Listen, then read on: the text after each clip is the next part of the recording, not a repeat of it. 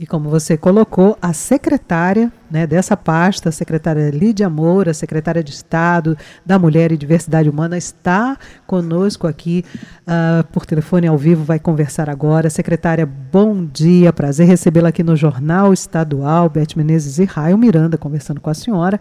E justamente como o Raio falava, não é? várias ações desenvolvidas, várias campanhas, e a gente vai começar por uma que tem a ver com esse período uh, de carnaval e o período também de pandemia pandemia que a gente sabe que as pessoas estão em casa e muitas vezes as mulheres vítimas de violência estão próximas dos seus agressores e, e mesmo as pessoas que estão assim na rua visitando, passeando, aquela questão da importunação sexual. Meu corpo não é sua folia. O importante é, o importante trabalho que vocês desenvolvem nessa época. Bom dia. Bom dia, Beth. Bom dia, Raio. Sempre uma honra falar com mulheres tão competentes que estão à frente desse jornal e falar também com as pessoas que nos escutam.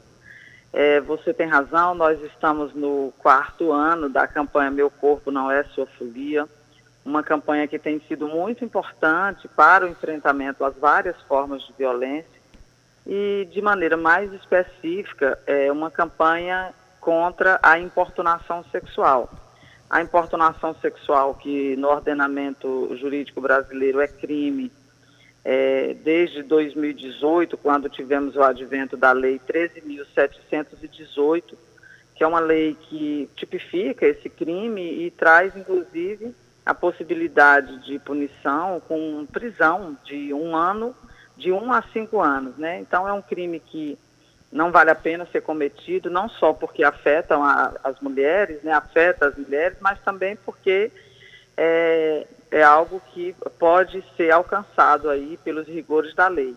Então, a Secretaria da Mulher e da Diversidade Humana, o governo da Paraíba, vem promovendo essa campanha também como uma forma de conscientização. Né? As mulheres têm o direito de ir e vir sem serem importunadas, inclusive em meio às festas populares. É, secretária, bom dia. É uma honra daqui para aí também é, recebê-la aqui no Jornal Estadual. Mas conta um pouquinho para a gente ainda sobre o Meu Corpo Não É Esfofolia. Esse projeto ele já aconteceu né, de forma presencial nas ruas aqui do estado da Paraíba, mas é, já é o segundo ano que ele vai funcionar né, de maneira remota, né, já que a gente não tem as festas de carnaval. Vocês conseguem ver avanços nessa política, principalmente de alertar as mulheres sobre uns direitos que elas têm e sobre principalmente o alerta do que é a importunação sexual, secretária?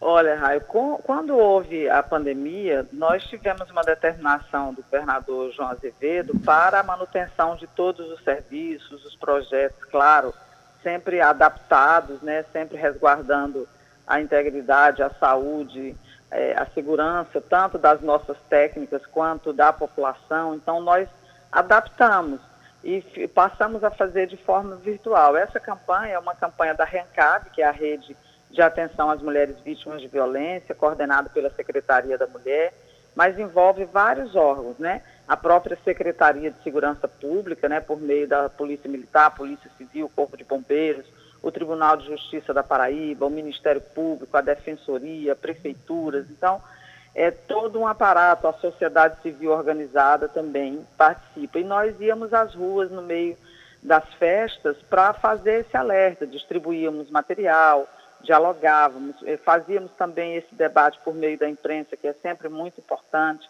e participavam nas festas também com, com orientação, né? Aí agora nós estamos fazendo de maneira virtual, a imprensa tem sido muito importante nesse processo também, as nossas redes sociais, o material que a gente distribui no, em, nos, nos, grupos, né? E a gente faz esse alerta porque, além das violências a que as mulheres já estão submetidas, tem essa violência tão específica que é a importunação, que as pessoas meio que naturalizaram, né? Então, eu acho que os avanços, é assim, hoje a sociedade já olha e diz, olha, não está correto o corpo da mulher ser tocado sem o consentimento dela. O sujeito forçar um beijo, puxar os cabelos, tocar os cabelos, né?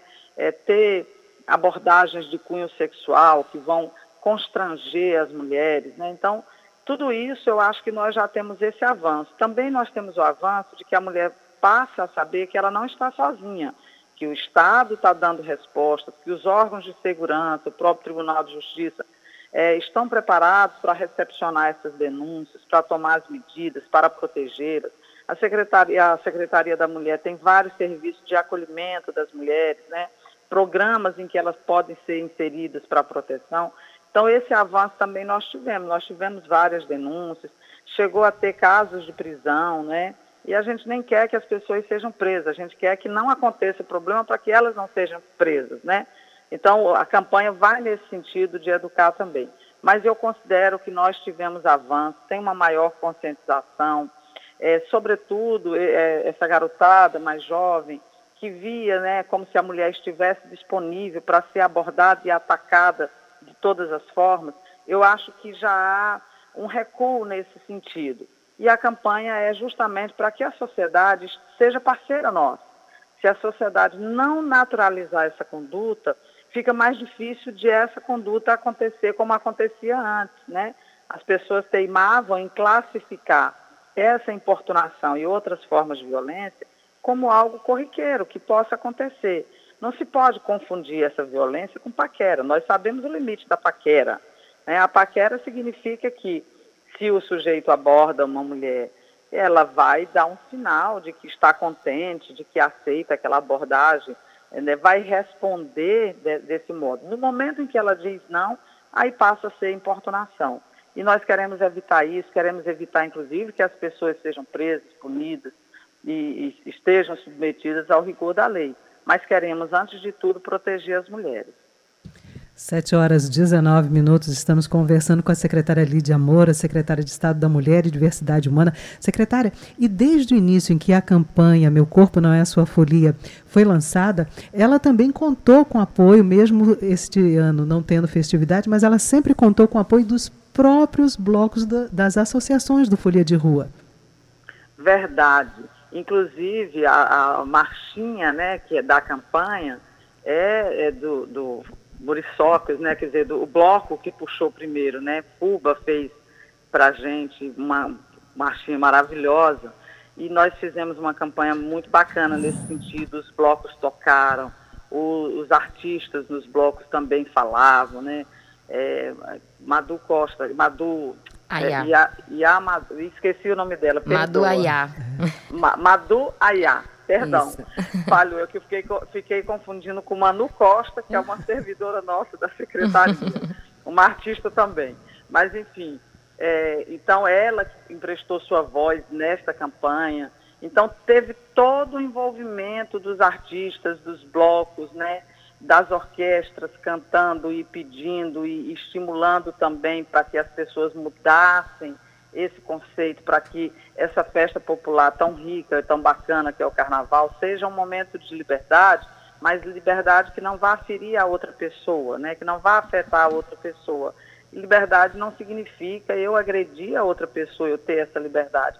Então os blocos também foram muito importantes e são, né, estão conosco nessa campanha também, continuam conosco nessa campanha também porque nós temos de fazer esse trajeto sempre envolvendo as várias forças da sociedade para que a gente possa mudar o conceito, para que a gente possa compreender que as mulheres têm o direito à liberdade de ir e vir sem serem importunadas. Você veja que se as mulheres estão numa festa, às vezes o simples trajeto de ela sair da mesa ou do local onde está para ir a um banheiro, ela precisa ir em grupo, porque naquele pequeno trajeto ela pode ser atacada, ela pode ser importunada. Então isso precisa mudar, né? Também saber que a indumentária da mulher, a roupa que ela veste, é apenas a maneira como ela escolheu para se vestir. Não, não significa um convite, não significa que o corpo dela está disponível, né? Então não se pode tocar o corpo da mulher, não se pode forçar beijo, não se pode fazer esse tipo de, de agressão, né? Porque isso está ferindo um direito da mulher e está gerando é, complicações para ela. A mulher chega a um ponto de a mulher não ter a liberdade de estar na, sozinha, por exemplo, em meio a uma festa, porque pode ser agredida a qualquer momento. Pois é, uma campanha importantíssima nesse período de carnaval, né, secretária? Mas não somente nesse período, mas o ano inteiro, onde, quando as mulheres têm medo de um simples levantar da mesa, como a senhora citou aí de exemplo, e hoje em dia é, dentro desse meio que a gente está vivendo, ninguém pode culpar a falta de informação por cometer um crime como a importunação sexual, porque a informação está aí e está de fácil acesso para quem quer. Mas agora a informação vem para as vítimas, secretária. Em caso de uma mulher vítima de importunação sexual, qual é a rede que ela deve procurar, para onde ela liga, quais são os lugares que ela procura para receber esse acolhimento? Secretária Lídia Moura. Perdemos o contato aqui com a secretária Lídia Moura. Uma pena, né? Um bate-papo tão legal. Muito esclarecedor. Maurício Alves está tentando restabelecer esse contato, mas como eu dizia, hoje em dia a falta de informação ela não pode ser argumento para validar nenhum tipo de violência conseguimos restabelecer aqui a ligação com a secretária Lídia Moura. Secretária, eu vou repetir a última pergunta que eu tinha feito antes de perdermos o contato, é que muita gente ainda usa a falta de informação como argumento né, para justificar a sua violência. Muitos agressores dizem: Eu não sabia que isso era importunação sexual. Mas o mais importante agora é a gente alertar as mulheres né, sobre o que é a importunação sexual e também qual é a rede de apoio que elas devem procurar em caso de serem vítimas desse tipo de agressão. Qual seria essa rede, secretária? Pois não. É, se a violência estiver acontecendo ali naquele instante, ela deve ligar para a Polícia Militar, 190 ou procurar uma guarnição da polícia, que em geral essas festas têm sempre policiamento por perto, porque aí os policiais vão conduzir é, as pessoas até a delegacia. O 197 também é o canal da denúncia. É, nós temos aqui a Polícia Civil, que aí vai fazer todas as apurações e verificar né, aquele fato, como aconteceu, de que modo aconteceu, e fazer o inquérito para encaminhamento à justiça. E também a delegacia online. Nós temos na Paraíba esse importante serviço disponibilizado pela Polícia Civil, que a pessoa pode fazer também o registro dos boletins de ocorrência sem sair de casa. Mas aquela mulher também pode procurar uma delegacia. Se houver delegacia especializada na sua região, é o ideal. Mas não havendo delegacia especializada, ela pode procurar uma delegacia comum, que também será atendida, e aí todos os encaminhamentos do Estado serão feitos de modo a que ela possa estar protegida. 7 horas 24 minutos. Secretária, mudando um pouquinho de assunto e aproveitando a data de ontem, né, em que se completou 90 anos do direito ao voto feminino, a senhora também que tem uma trajetória na política, como é que a senhora analisa essa conquista? Apesar de nós sermos maioria do eleitorado, ainda uh, não somos tão votadas, né? O espaço de poder ainda falta muito para nós conquistarmos uma posição igualitária nesse setor, mas a gente segue aí, como eu e Raio gostamos de dizer, sempre sem desistir na luta. É verdade. A data de ontem é muito emblemática, né? Porque é, nós só adquirimos o direito de votar em 33, né? A Assembleia Constituinte de 34 é que nós elegemos a primeira mulher, uma paulista, Carlota Pereira de Queiroz, que por sinal foi reeleita, né? Fez um trabalho muito bacana naquela época. Houve todo uma, um contexto de luta para isso. Isso começa em 22, né? Quer dizer, é uma década. Começa em 22, que eu digo de maneira mais intensa, para que o voto venha a acontecer. Então, é, foi um caminho árduo. Todas as conquistas das mulheres, nós tivemos outras mulheres antes abrindo esses caminhos para nós. Então, muitas mulheres foram importantes nessa conquista. O, esse direito, é claro, ele nos coloca na posição de podermos votar e ser votada, que é um, um grande feito, que é muito importante, que a sociedade, a gente possa intervir nos destinos da nação, fazendo a escolha é, das pessoas que vão fazer esse papel na sociedade, nos representar, mas ainda precisamos avançar muito, porque nós temos dificuldades, nós temos só 10% do parlamento brasileiro é composto por mulheres. Então, somos muito poucas ainda. As mulheres não se interessam muito pela política, alguns vão dizer, nós nos interessamos o tempo inteiro, nós nos interessamos é por um tipo de disputa de poder que é apenas disputa de poder.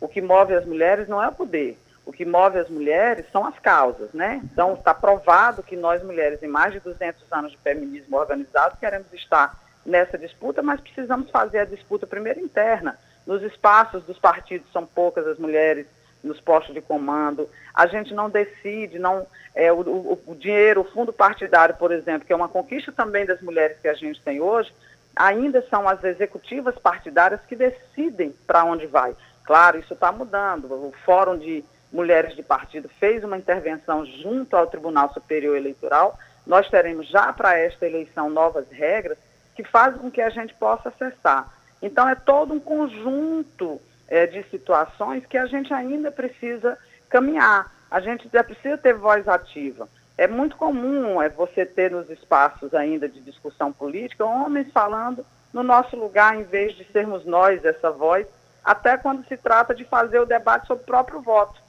Então a gente ainda precisa avançar muito, né? Eu sou muito otimista, sempre acho que é, estamos no caminho, mas ainda penso que a sociedade é, não, é isso de a gente dizer, as mulheres não votam em mulher, porque se somos maioria, por que não somos as mais é, votadas? Porque nós não estamos dentro do contexto da estrutura partidária e da estrutura política que toma as decisões. Nós somos excluídas não pelo voto, nós somos excluídas pelo sistema. Então, quando chega na hora de votar, nós temos escolhas limitadas, né? Nós não participamos da disputa anterior, que é estar com os nomes colocados e com o estímulo dos próprios partidos para que tenhamos uma maior participação. Ainda temos um caminho a, a percorrer, mas eu, eu sou muito otimista. Tem um outro aspecto também que atrapalha, é que os homens, quando decidem ir para a disputa, todas as pessoas olham ali apenas um homem que decidiu para ir para a disputa, está tudo muito bem. Nós, mulheres, temos que provar que somos extremamente preparadas para estar nessa disputa, sem contar que ainda somos vítimas da violência política de gênero, né, que toda, a todo instante, nos debates, as mulheres são taxadas de loucas, são abordadas com desrespeito, é, vem-se na questão de uma agressão é, verbal e outras muitas vezes, há assédio a importunação, a todo tipo de violência que a mulher, até dentro de, dessa esfera política, também tem que vencer. Então, é uma batalha, como se houvesse permanentemente uma guerra contra as mulheres, e para vencer isso, nós temos que estar nessas batalhas com inteligência, com inventividade, com muita coragem, como tem sido até aqui. Olha, secretária, nosso tempo já estourou, mas eu não consigo encerrar essa entrevista sem uma última pergunta sobre a política de cotas para as mulheres dentro do sistema eleitoral. A gente presenciou nas últimas eleições mulheres que colocaram seus nomes né, para disputa eleitoral, mas que pegaram ali o financiamento da sua campanha e repassaram para os seus companheiros, para os seus parceiros que também eram candidatos e tiveram ali a votação zerada, né, no final da apuração dos votos. A senhora acredita que essa cota para as mulheres dentro dos partidos pode ser um dia capaz de sozinha equiparar essa balança da igualdade do espaço das mulheres na política?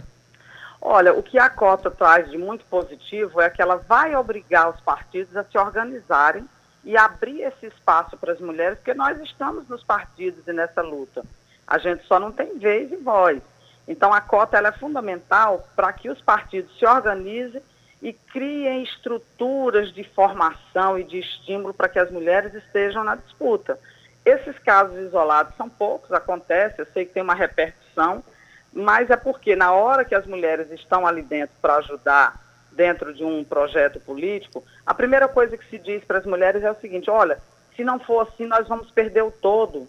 A, a chapa, se a gente não botar as mulheres, aí quem que tem condição aqui, até o deputado que já tem mandato, pode não disputar porque nós não temos a cota. Então a mulher fica com a responsabilidade de dizer o seguinte: o que, que dizem para as mulheres? Todo mal que pode acontecer ao partido e ao nosso projeto, se você não colaborar, é você a culpada. Então veja que responsabilidade que nos é colocada. Da mesma forma, é o seguinte, olha, você está colocando o seu nome aqui, a gente combinou, e você não tem condição de ser eleita, mas o fulano aqui tem. Então, por que, que você não vai ajudar? Isso está disponível. Então, veja como está totalmente errado. Nós precisamos ter candidaturas de mulheres para valer. E para ter candidaturas para valer, o partido precisa se estruturar, incluir as mulheres em todas as instâncias, ter um projeto de formação, inclusive um projeto de formação que nós mesmas conquistamos. 5% do fundo partidário deve ser investido nas secretarias de mulheres das instâncias partidárias para a formação e construção de candidaturas de mulheres. Então, até o dinheiro nós arranjamos. Se os caras não usam, é porque não respeitam essa necessidade da participação das mulheres. Então não é culpa nossa. Nós estamos dentro de uma engrenagem que nos exclui, nos afasta e ainda nos responsabilizam. Machismo, né? Que Machismo. Presente é, é também é na política, mas a gente a gente, como a senhora disse, a gente tem um caminho aí pela frente, nós vamos conquistando, vamos lutando. Passa pela questão da educação política também dos próprios homens, né, para nos aceitar como iguais. É, passa por esse processo de educação e nós mulheres temos tido muita paciência e temos ajudado nesse processo, mas aquelas pessoas que fazem essa disputa precisam também incluir, porque quando é, um homem é, de vulto, dentro desse processo eleitoral inclui as mulheres, ele está conquistando também uma força ativa muito importante, é que nós mulheres nos organizamos em rede. Então é muito importante que estejamos, é o papel de cada um de nós na sociedade é colaborar para reduzir essas desigualdades. As mulheres dentro dos espaços de poder, nós nos saímos muito bem até aqui. Ela, nós contribuímos com a força da riqueza do país, né? Toda vez que estamos fora, as, as probabilidades de um país são menores. Nós não vamos chegar à civilidade sem as mulheres. Sem mulheres não há governança, sem mulheres não há democracia. Então nós precisamos fazer avançar e os homens também são parte disso, porque nós construímos também para que estejam no poder. Agora, que, de que poder nós estamos falando? É apenas o poder pelo poder ou nós queremos um poder transformador que vai trazer benefícios para a sociedade?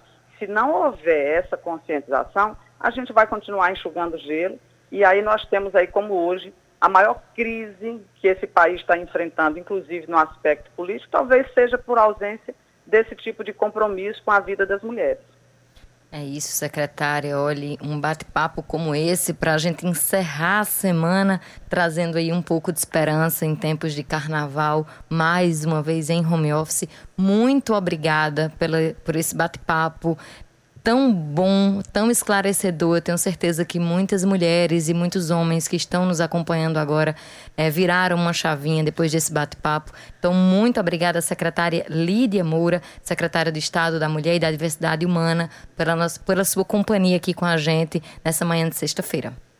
Eu que agradeço muito, só alertando aí a sociedade que nos ajude a combater as várias formas de violência contra as mulheres, inclusive a violência política e aí, lembrando que sem mulheres não há governança, sem mulheres não há democracia. Um bom dia para todas as pessoas.